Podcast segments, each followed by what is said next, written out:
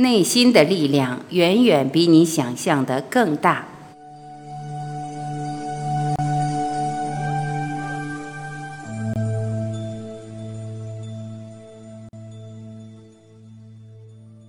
我透过全部生命系列的作品，用了相当多的比喻来表达本来表达不出来的观念，包括这本书的书名《短路》所想表达的，既是没办法表达、不需要表达，也是不可能描述的。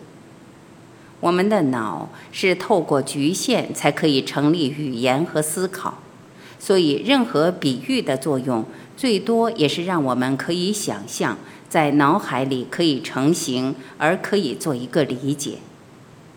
这本书前面提到的螺旋场，甚至我在神圣的你提过的圆满场，一样还是比喻。不过，因为这个观念太重要，我在这里想再用另一个比喻来贯通这本书想表达的。我用《时间的陷阱》这本书插图出现过的龙来表达我们生命最原始的力量，也代表我们的生命场，或说生命的螺旋场。我们每个人只要往内投入，自然会发现内心有一个力量，远远大于我们从外在的人间可以找到的。这股力量就像一条龙，比我们肉体可以产生的力量更大。随时都在等着我们找到它，但是我们非要往外看，在人间追求，也就一直看不到它，甚至不知道我们其实就是它，就是一切。我们的潜能是无限大，只是自己始终不相信，因为你我都停留在头脑念想的世界，自然样样都带来一种对立。不断用头脑思考的逻辑来衡量一切，而把一个整体给限制了。偶尔透过全部生命系列带出来的练习，或你个人的练习，我们偶尔可以看到内心的这条龙，而稍微体会到什么是人生的无常，也知道这条龙或我们的内心是永恒，随时在等着我们。这种突然的看到，带给我们一个几乎是脱胎换骨的转变，会让我们不断想追求它。这时候龙就浮出来了，希望我们臣服到它，等着我们跟它合一。但是这样的转变太彻底、太大，要让我们把这一生所累积的知识和价值都丢掉，而我们不可能就此彻底断绝小我，自然会提出抵抗。最彻底的抵抗，也只是我们随时回到人间就把它忘记了。表面好像都懂，但是一回到人间处理事，也就忘记领悟，回到无名。然而，我们同时又知道，这个内心的力量是无限大，好像随时想把我们吞掉、消融掉。所以在人生不断的失落和伤痛中，又可以体会到。他想把我们拉回去，但是在这时候，我们不可能把自己完全交出来，不可能臣服，不可能跟他合一。就像上一页那张图，人还是会选择抵抗，抵抗这条龙喷出来的火，不可思议大的能量。有趣的是，我们认为自己可以抵抗它，挡住它。就像我们认为，在人间需要去坚持自己的看法，追求自己的理想，看看能不能改变、拯救这个世界。相信只有这样子，才可以把人生的意义找回来。不知道的是，这么做首先是挡不住业力，甚至应该说挡不住我们内心的拉力。我们连手都烫焦了，自己还不知道。也就这样，可能再继续活一辈子。错过人生宝贵的转变机会，但是也可能透过种种状况，也许是人生的不顺、挫折、失落、绝望，更明确的体会到无常。我们不断想起它，想起内心的力量，想起这条龙，而想跟它接触，想臣服于它，也就发现它其实就变成我们最宝贵的一个工具。我们也可以运用它，想跟着它走，自然想跟它合一。就像本章第二至第四章图画的，想爬上龙的脖子，但是一开始还是不顺，我们很容易从它上头再跌下来。只是这时候自己已经清楚了，所以会想抓着龙不放，想要一再回到它，知道它比什么都重要，甚至比人间任何事都重要。就算我们还是反弹，还是昏迷，还是期待，还是追求，还是不满，但是反弹的频率越来越少，所以还是可以随时回到内心的龙。也自然发现很多事不光不用管，也管不了。接下来也就比较可以放下、放过这个世界。不知不觉，我们发现放过世界变成自己最普遍的状态，也就随时活出这条内心的龙。我们发现自己就是它，跟着内心的力量走，碰到再怎么困难的事，也自然发现都可以克服。内心的力量远远大于头脑任何刻意的规划。我们突然变得什么都不怕，不光是天不怕地不怕，而且不怕生命，不怕生死，甚至不怕自己。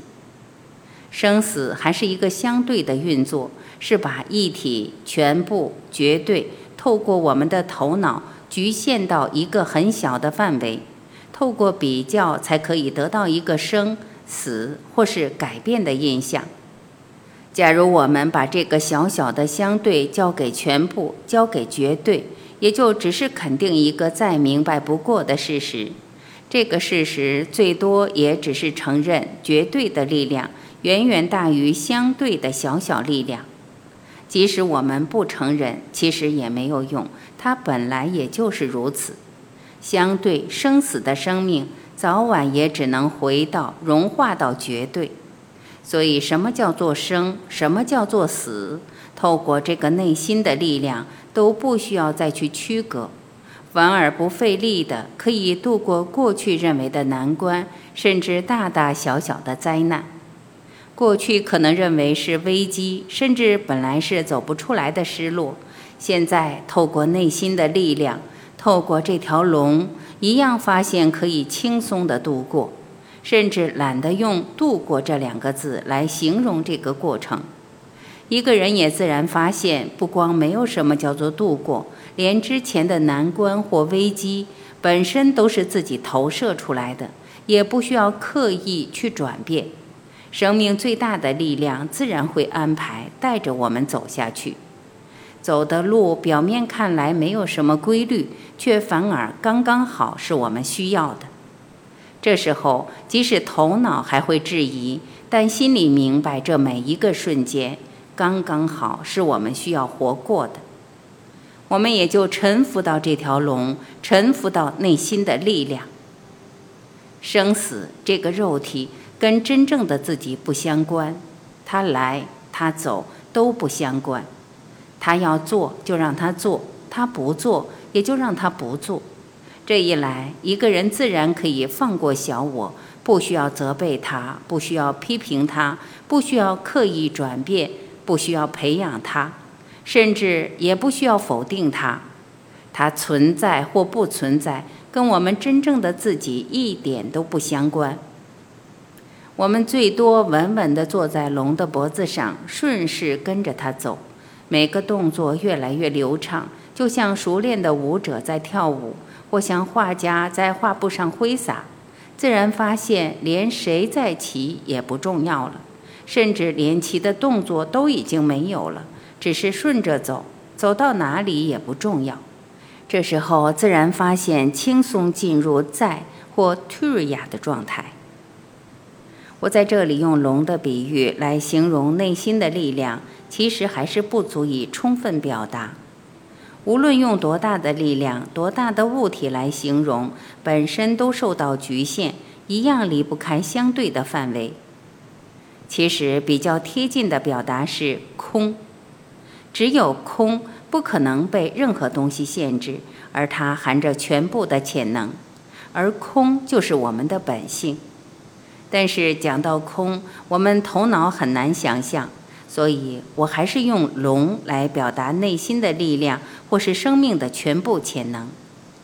接下来，不知不觉，我们自然会发现，连过去所认定的一切，包括这个小我、这条龙、这个宇宙世界，全部不存在，都是大幻觉。其实什么都没有，连这些图画的天空都没有，没有一个现象存在。过去存在，最多只是对头脑存在。假如没有头脑，当然也没有一个东西可能存在。这时候，一个人自然活出全部的自由，连一个影子都不想留下来，连一个足迹别人也找不到。他跟这个人间已经完全不相关。但是，因为在人间还是有一个过去带来的身体，透过这个身体，有时候舍不得看到周边的无名，所以还是会透过这个体，自然做一点善事，希望大家都可以体会到真实。做完了，也就可以摆到旁边，倒不会想留下一个法或一套法门，因为法本身还是离不开相对的范围，也离不开头脑的运作，所以最多也只是一个妄想。最后只有平安，而且是平安到底，甚至连涅槃这两个字都变成多余，沉默也是多余，欢喜。大爱更是多余，在一体，一切还是多余。这么说，接下来还有什么可谈的？